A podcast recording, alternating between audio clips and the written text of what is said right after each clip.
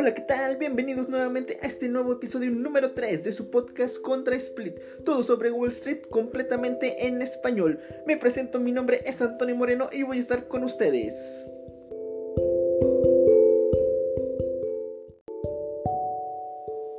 Bastante movidita esta semana con la primera semana de reportes trimestrales de este 2020. Vamos a comenzar con un breve resumen de qué fue lo que se reportó, qué empresas reportaron. Vamos a tener el calendario de la siguiente semana y claro que sí, máximos históricos como debe de ser para Wall Street, SP500, Dow Jones y Nasdaq. Nuevamente máximos históricos. Esto ya es abrumador, señores. Los osos ya no saben qué hacer.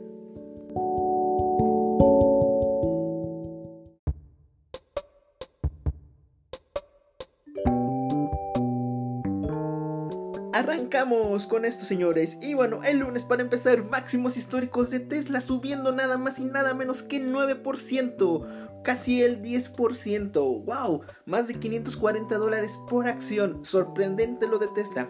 Aunque al final de la semana, bueno, el precio cierra en los 510. Les comentaba, el Dow Jones subió en la semana 1.8%, SP500 el 2% y el Nasdaq 2.3%. El VIX, como ya es costumbre, cayó un menos 3.7%. Esto en cuanto al resumen de índices.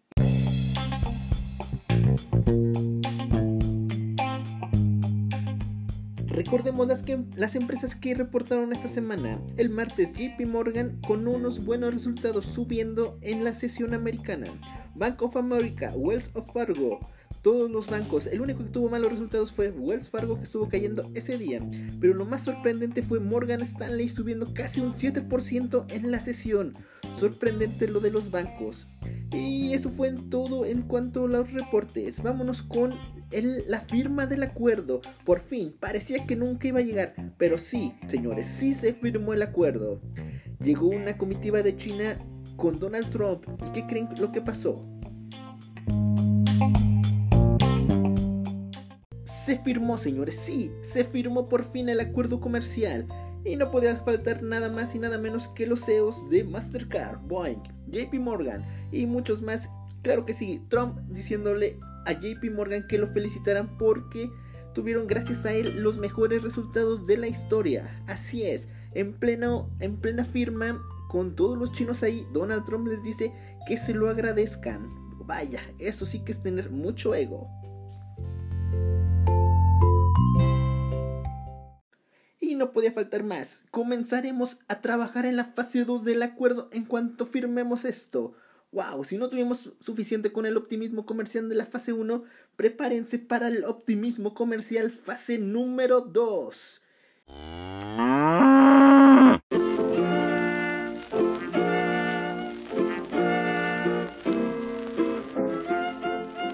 Y para terminar la firma, Liu He, o como se pronuncie, le lee una carta del presidente Xi al presidente Trump.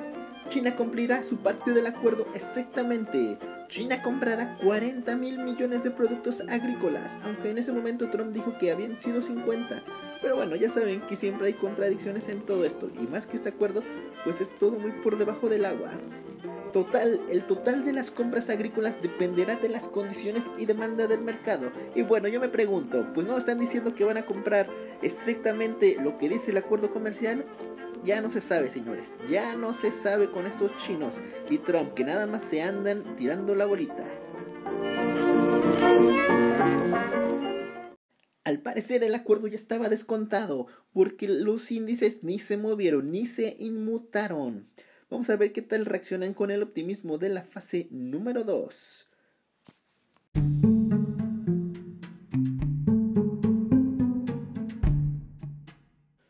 Continuando con las noticias de la semana, NIO, la competencia directa de Tesla en China, estuvo cotizando alrededor del 16.4%. Así es, la tuvieron que suspender para nuevas noticias. Y al final de la cotización siguió subiendo hasta un 17.2%, señores. Tesla tiene competencia, tanto es así que ese, ese mismo día Tesla estaba cayendo y NIO estaba subiendo.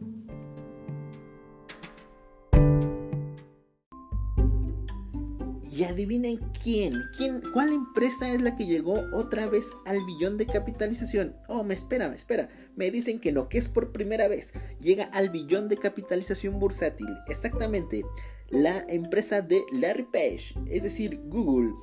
Bueno, ahora el CEO es Sundar Pichai, que asumió el control de Alphabet, pero aún así, sorprendente Google. La verdad no me lo esperaba, señores. Ya tenemos más empresas que superan esta capitalización. Amazon, Apple, Microsoft y Google. Y eso ha sido el resumen de las empresas y lo más sobresaliente de la semana en Wall Street. Recordemos que el lunes 20 va a permanecer cerrado, pero el martes llega nada más y nada menos que Netflix e IBM para reportar, así como Ameritrade, Johnson Johnson, Texas Instrument, Intel, Comcast, de las más sobresalientes también podría ser American Express. Esta semana también va a estar cargadita. Y recuerden que tenemos lo de Davos. Hay que seguir muy de cerca porque se dice que a lo mejor podría estar el presidente Trump. Este dato no lo tengo seguro y ni me lo han confirmado.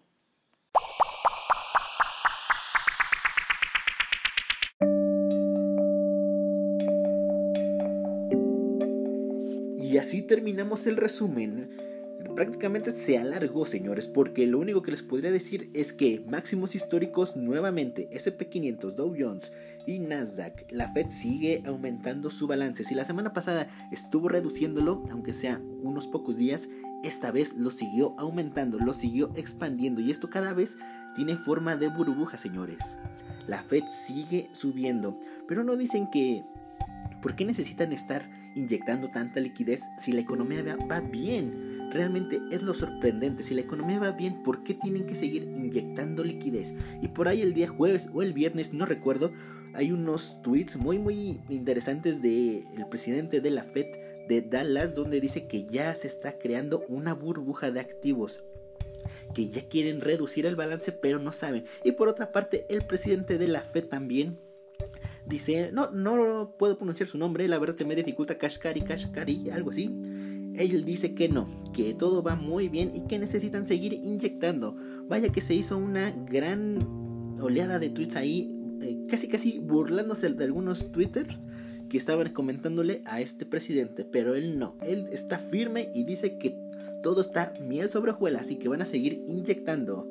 Vaya, ¿ustedes quién quieren que tenga la razón? El presidente de Dallas o el que tiene el apellido raro, Kashkari, Kashkari, no sé, hasta su cara me da un poco de miedo. Si lo pueden ver, con los ojos saltones parece árabe, la verdad. No sé de dónde sea, pero a mí me da mucho miedo. Y más miedo me da que si quiera seguir aumentando el balance.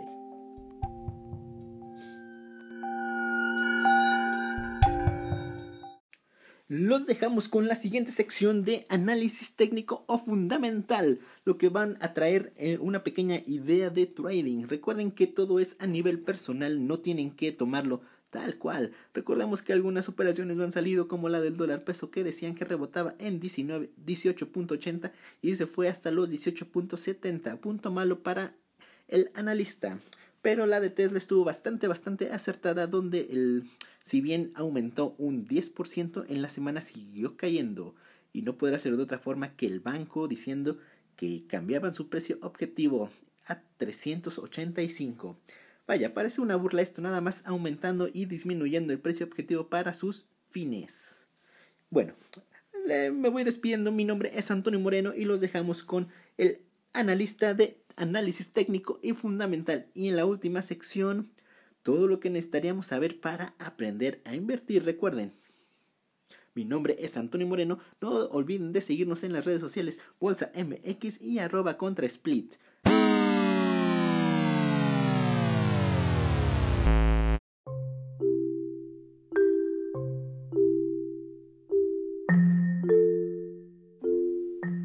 Esta semana reporta Netflix el día martes. Hay que estar muy atentos a, este reporte de Netflix porque podría desencadenar, eh, hay muchos rumores donde dicen que puede venir un poco mal el reporte. Se espera un movimiento en las opciones de un 8%, ya sea para arriba o ya sea para abajo.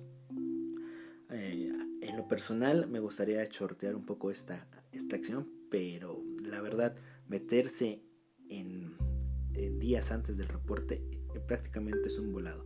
es mucho riesgo, así que no, no lo recomiendo, pero podremos cubrir ese riesgo manejando opciones. Nosotros esperamos que venga mal el resultado, mal el reporte por la competencia que ha salido de Disney Plus. Vaya, que esta serie que tuvo de Mandalorian ha sido muy muy popular y han tenido muchas suscripciones. No dejemos de lado eh, Amazon Prime, que también ha tenido buenas series y le ha estado arrebatando usuarios a Netflix.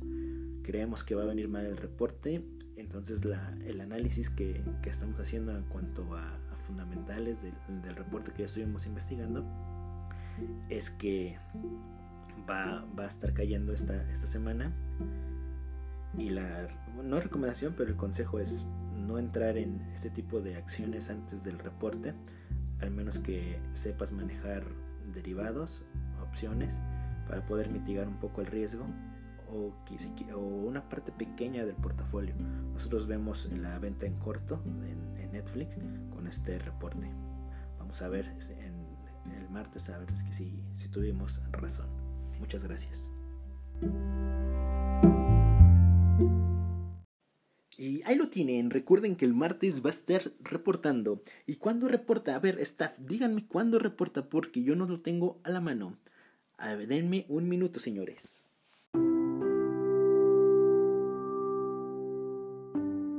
Lo tengo. Va a reportar after close, es decir, cuando ya cierre el mercado. Vaya que va a estar movidito y la apertura también. Bueno, les recuerden que eh, todo esto es, el podcast es grabado con dispositivos móviles y no tenemos realmente una producción, así que este calendario lo estoy viendo de Earnings Whispers. Pueden seguir su cuenta de Twitter. Cada día están subiendo el calendario y lo pueden tener a la mano. Entonces, vamos a, ver qué otras acciones importantes van a reportar. Realmente son las que dije, no hay, no hay así como algo más. Entonces, apunten el día martes a la, al cierre, perdón, al cierre del día martes va a estar el reporte. Y bueno, vámonos con tiempos de conceptos. Les recuerdo, mi nombre es Antonio Moreno. No dejen de seguirnos en las redes sociales, arroba bolsa MX. Gracias a ellos es la participación mía de su servidor en este gran podcast. Y no recuerden eh, que nos pueden enviar eh, mensajes de voz, nos pueden seguir en redes sociales, algún tweet.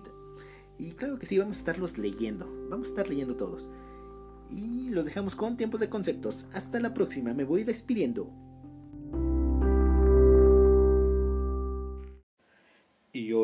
En tiempos de conceptos, tenemos ¿qué es la Fed?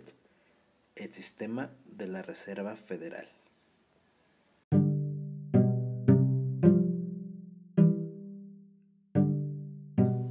La Fed o el sistema de la Reserva Federal es el Banco Central de los Estados Unidos.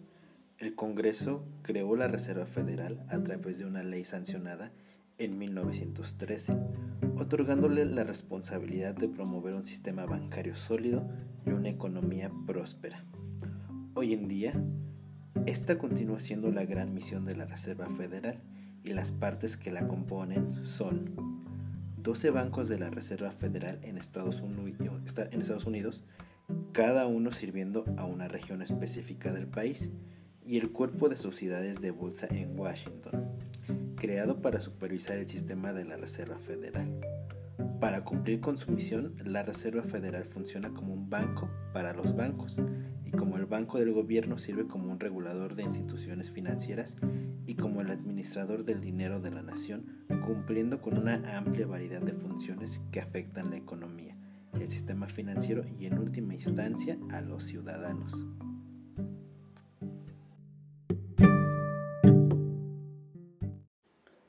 Cada día, la Reserva Federal procesa millones de pagos en forma de cheques en papel y de transferencias electrónicas. Entonces, cuando usted cobra un cheque o transfiere dinero en forma electrónica, hay una gran posibilidad de que un banco federal maneje la transferencia de fondos de una institución financiera a otra. Cada uno de los bancos federales ofrece estos y otros servicios en forma gratuita a las instituciones de depósito en su distrito federal. Las instituciones pueden elegir utilizar los servicios de la Reserva Federal o aquellos ofrecidos por otros competidores en el mercado.